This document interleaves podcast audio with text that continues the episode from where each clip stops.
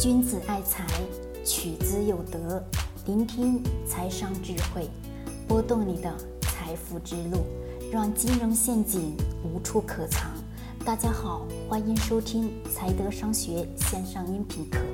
接下来有请贺老师的分享。为何借钱炒房可以，借钱炒股不行？收到了一位粉丝的留言。好，我们简简单单跟各位去讲一下这个。内容为什么行？为什么不行？以前我也讲过，为什么不能去借钱买股票，对吧？一会儿我们再详讲。首先，我们只要做一件事情就好了，把房子跟股票做一个简简单单的对比就行了。很多人认会认为对比这近几年的收益吗？不是，而是对比这两个东西的什么属性？房子的属性是什么？是人类五千年至今为止每个普通老百姓。干嘛？不断、不断、不断、不断努力奋斗的追求吧。是的，没错。房子千百年来的价值属性不变，只要有人存在，它的房子它的价值属性就永远的是存在吧。是的。那么我问各位，股票呢？会不会？股票不会。虽然说股票也是因为人的炒作而带来了股价上升所带来的价值，但是我们仔细两个做个对比一下，股票的需求性大还是小？小吧，对，没错。那么房子的需求性大还是小？永远都是大的。几乎中国的每一个家庭、每个普通老百姓、每个人一辈子都在为自己的房子去奋斗吧。是的，要在这个城市安家落户，首先得要有自己的一套房子吧，有自己的说蜗居的地方吧，有就是晚上睡觉的地方嘛。对，没错。那么我们去对比这两个，你明显能感觉到，一个是固定性很强，一个是什么？固定性不强的，我们做简单的这个对比以后，房子以及什么咱们的股票本身属于两种不同的资产，房子属于什么固定型的资产，那么股票呢？股票属于流动型的资产。我们先来讲房子，刚刚也说了，千百年来，五千年到今天为止，普通老百姓都在不断不断追求东西。那么他，你去借钱买了这个房子之后，他为什么？具有什么投资的属性，并且是什么还能比较安稳，并且你能去借钱买房子，因为一点，在我们中国的金融体系当中，在我们中国老百姓的所有人的观念当中，以及我们中国的银行各种各样的金融机构，它只认一种一种什么一种固定型的资产，而房子呢，它就是属于什么具有。固定资产它本身是什么？固定资产，因为房子在那里，你是挪也挪不动啊，对不对？房子那么大，你难道还能拉个拖拉机把它拖走吗？那不可能的，对不对？是说这种情况下，所有人的价值属性归于这个基础点上，归于这个基础点上，你会发现它的价值将会什么产生一种无限。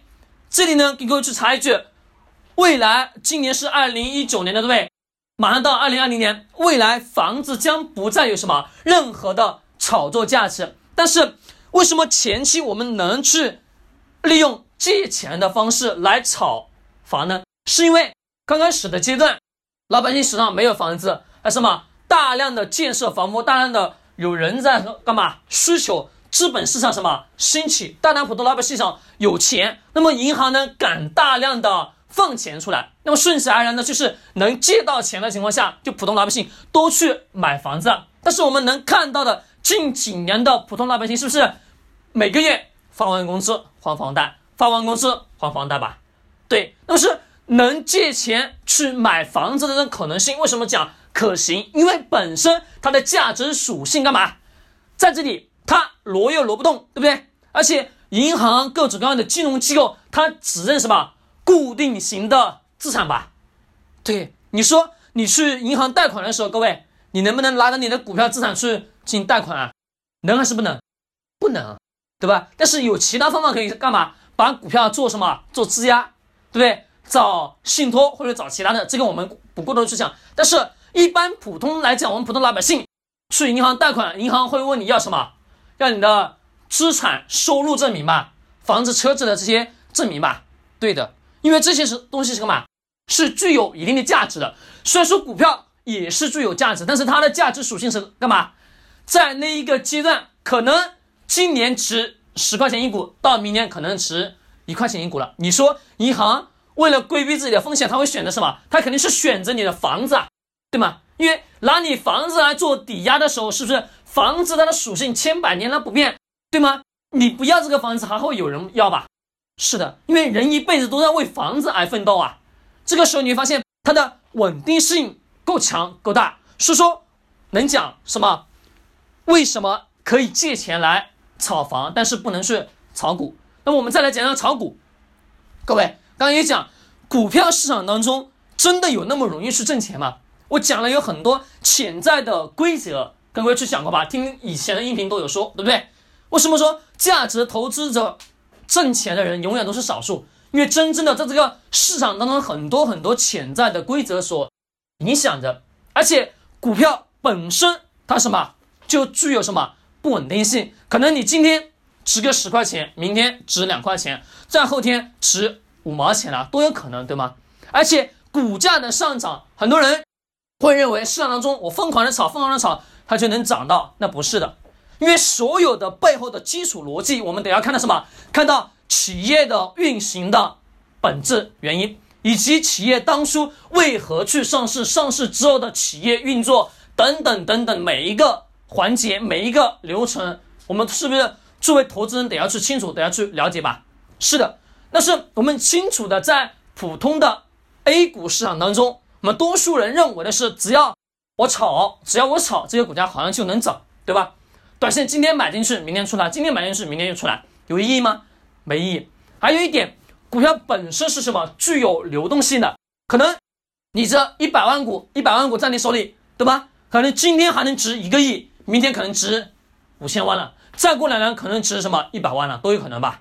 是的，因为它的价格波动幅度大。一般相对来讲，我们去仔细去看看，对标一下什么金融机构，你能看见明显的感觉到，你去贷款的时候，他不会问你什么。有没有股票资产？他会问你有多少的什么固定型的资产？因为固定型的资产呢，搬不走，挪不动，而且炒股本身它的流动性又很大，而且稳定性又不强。这种情况下，你说你去借大量的钱去炒股、去融券、去炒作，你说背后挣的钱多还是少？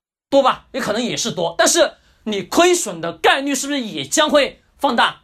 你在你的股票资产上加个十倍的杠杆，各位。大了吧，超级超级大！你挣钱可能能挣十倍，但是当你一旦亏钱的时候，你将什么也是亏十倍，甚至乃不止。